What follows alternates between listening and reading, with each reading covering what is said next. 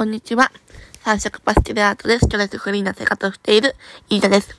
今回は、怒りについてお話ししたいと思います。今ね、アンガーマネージメントとか言ってね、結構流行っていますよね。今回は怒りについて話していきたいと思います。怒りっていう感情って皆さんあると思うんですけど、皆さんどんな時に怒りを感じるとかね、イラッとするかとか、分析したことってありますか？なんか私自身ね、結構なんか自己分析っていうのが結構好きで、いろいろやってはいるんだけど、なんか私がイラ怒りを感じるときって、なんか思い通りにならなかったときとか、なんで自分ばかりだ、ばかりが、が、損してるんだと思ったときとかに、ちょっとイラッと感じますね。イラッというか怒りを感じてしまいますね。なんかよくあるのは、なんか、なんか私が大変な思いをしてるのに、なんかそれに気づかず別のところに行ってしまう人たちがいるんですね。そういう人たちを見ると、えなんで手伝ってくれないの？とか思う時とかってあるんですよね。いや、私自身が手伝ってって言ってく、言えばいいん、いいの、いいんだろうけど、それが言えないんですよね。うん。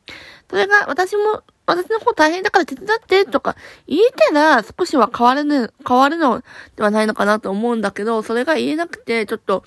ねだけど、なんか心の中では、なんか、なんで手伝ってくれないのとかいう怒りを感じてしまうっていうね、不甲斐なさはね、ちょっとね、まあ、改めないといけないですかね。あとは怒りを感じてしまうときは、深呼吸をするといいといい、深呼吸をするといいとか、飲み物を飲むといいというのはありますね。深呼吸すると、やっぱり心がスッキリするし、頭がリフレッシュされると思います。あとは、あの、飲み物を飲みに行くっていうのもね、一つの手かなと思いますね。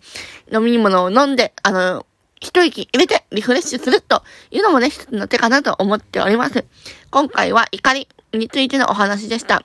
まあ怒りについてね、結構ね、難しいとは思いますね。怒りの感情ってね、結構ね、なんか思うんだけど、なんか相手にとってはなんか負の連鎖みたいな感じだし、なんか怒りの感情ってね、あまりね、出したくないなと思うかもしれない。だけどね、いか、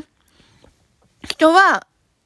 嬉しい時もあるし、悲しい時もあるし、あの、楽しい時もあるし、怒りの感情もある。いろんな感情がね、巡らされてるんですね。だからそういう感情と付き合っていくっていうのがね、結構ね、あの、人として生きるということではね、大切なことかなと思っております。今回は怒りについての感情のお話でした。また収録したいと思います。またね、バイバイ。